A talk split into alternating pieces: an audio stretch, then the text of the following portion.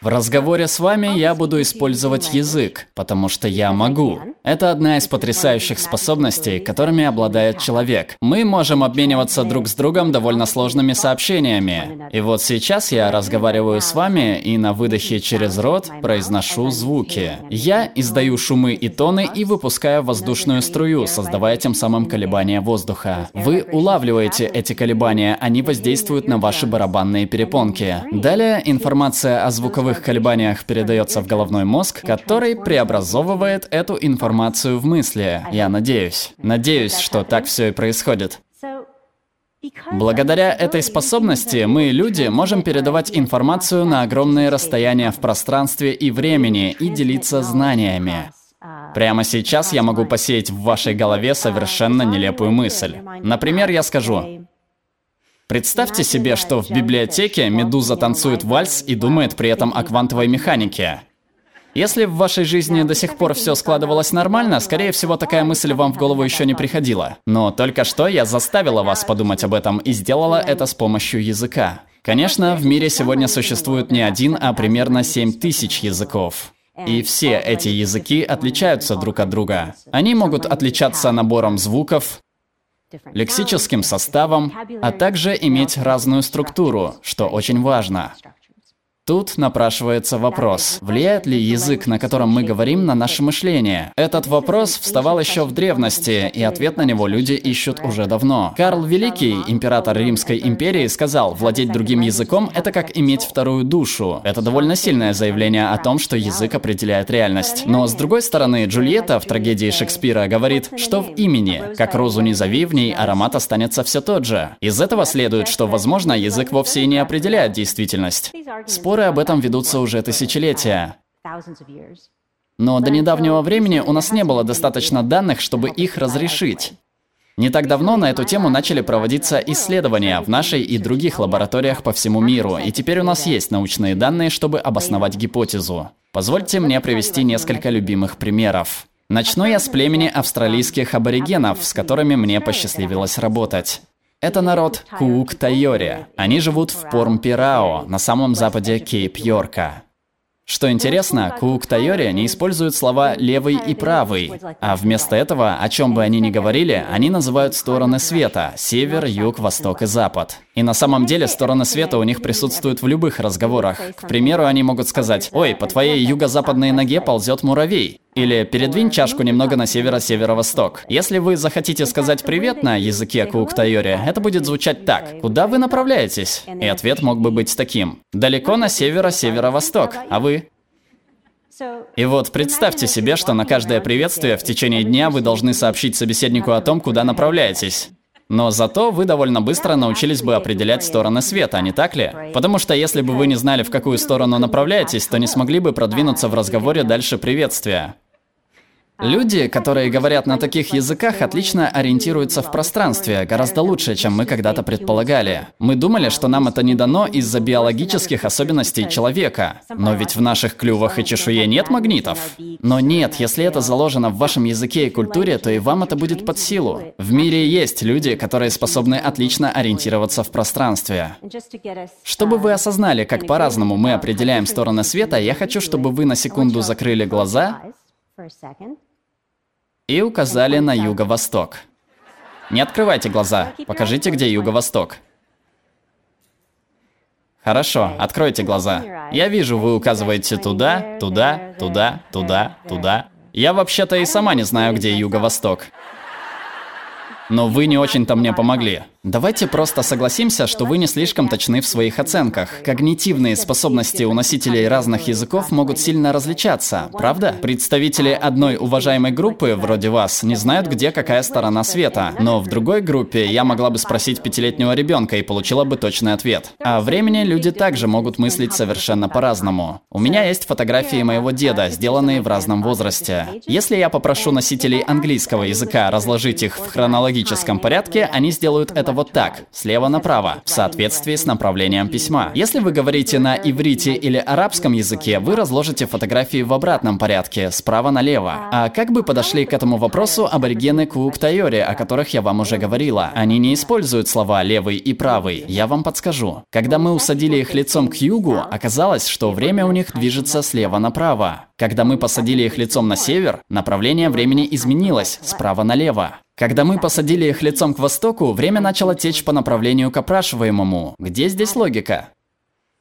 С востока на запад, верно? Время для них не определяется положением человека, оно зависит от сторон света. Если я встану таким образом, время потечет в эту сторону. Если я встану так, время пойдет иначе. Если я повернусь в эту сторону, направление снова изменится. Очень эгоцентрично с моей стороны заставлять время менять направление каждый раз, когда я изменяю положение тела. Для Кууктайори время определяется сторонами света. Это совершенно новый способ восприятия времени. Вот еще один интересный пример. Я попрошу вас сказать мне, сколько здесь пингвинов. Уверена, что знаю, как вы решите эту задачу, если решите вообще. Вот так. 1, 2, 3, 4, 5, 6, 7, 8. Вы посчитали. Каждому пингвину вы присвоили число, и последнее число определило количество пингвинов. Этому трюку вы научились еще в детстве. Вы выучили порядок чисел и научились его применять. Такая маленькая лингвистическая хитрость. В некоторых языках такое невозможно, потому что в них нет слов, обозначающих число.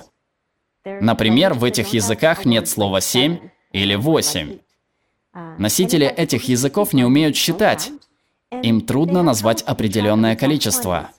Например, если я попрошу вас сравнить число пингвинов с таким же числом уток, вы сможете сделать это, посчитав их. Но если человек не знает этого языкового трюка, то не сможет сравнить число птиц.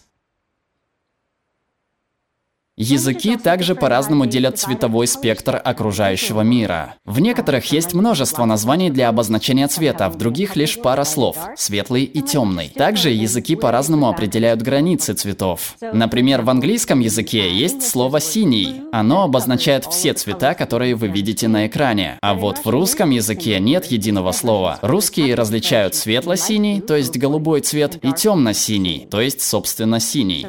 Со временем русскоговорящий человек начинает с легкостью различать эти два оттенка. Если мы проверим способность людей воспринимать эти цвета, то обнаружим, что носители русского языка быстрее пересекают лингвистическую границу. Они быстрее отличат светло-синий от темно-синего. Исследования мозга людей, когда те смотрят на разные оттенки цветов, например, когда цвета медленно меняются от светло-синего к темно-синему, показывает, что испытуемые, говорящие на языках, различающих оттенки синего, реагируют на смену цветов от светлого к темному с удивлением, как бы думая, что-то кардинально изменилось. Зато те, для кого английский является родным, не замечают большой разницы, реагируют без удивления, потому что для них ничего особо не меняется. Языки могут иметь и структурные особенности. Вот один из моих любимых примеров. Во многих языках есть грамматическая категория рода, и все существительные делятся по родам. Бывает, например, мужской или женский род. Но родовые группы в языках различаются. Например, в немецком языке солнце женского рода, а в испанском мужского. Луна же наоборот. Может ли это влиять на образ мышления носителей разных языков? Возможно ли, что немцы приписывают Солнцу женские черты, а Луне мужские? Оказывается, что так оно и есть. А если мы попросим носителей немецкого или испанского языков описать мост, например, вот этот. Мост в немецком языке женского рода, а в испанском мужского. Немцы с большей вероятностью скажут, что мост красивый, элегантный, опишут его прилагательными, которые ассоциируются с женщиной. Зато те, для кого родным является испанский, скорее всего, охарактеризуют его как сильный или длинный. Это типично мужские слова. Языки также по-разному описывают события. Согласны? Например, произошел вот такой случай. В английском языке считается нормальным сказать «он разбил вазу». Для испаноговорящих более приемлемый вариант будет звучать так. Ваза разбилась. Если это произошло ненамеренно, вы никого не будете винить в случившемся. Немного странно, но в английском можно даже сказать «я сломал свою руку». Во многих других языках вы не сможете использовать эту конструкцию, если только не лишились ума, а потому нарочно попытались сломать себе руку, и вам это удалось. Если это была случайность, вы используете другую конструкцию.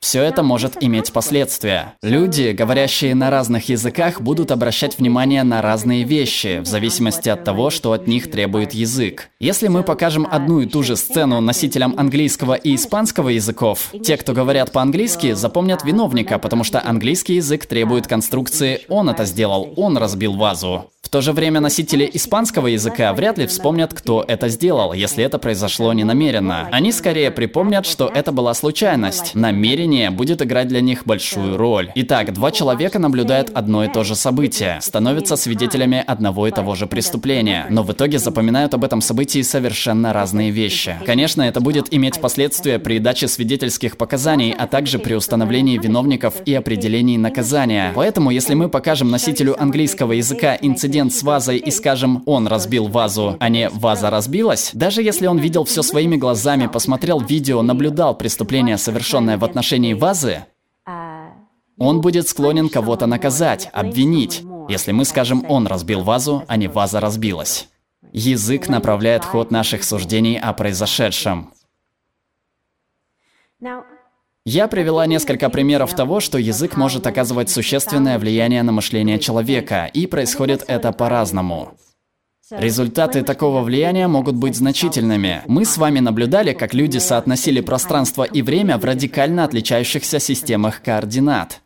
Язык также оказывает глубокое воздействие при определении количества. Если в языке есть числительные, это открывает целый мир математики. Конечно, если вы не умеете считать, не разбираетесь в алгебре, вам не под силу построить такое помещение, в котором мы с вами находимся, или организовать трансляцию, не так ли? Этот маленький трюк с числительными открывает дверь в целый мир знаний.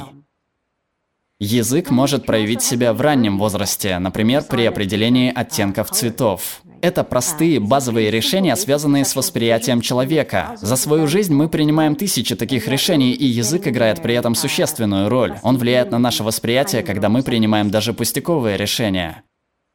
Язык может оказывать широкое влияние. Пример с грамматическим родом несерьезный.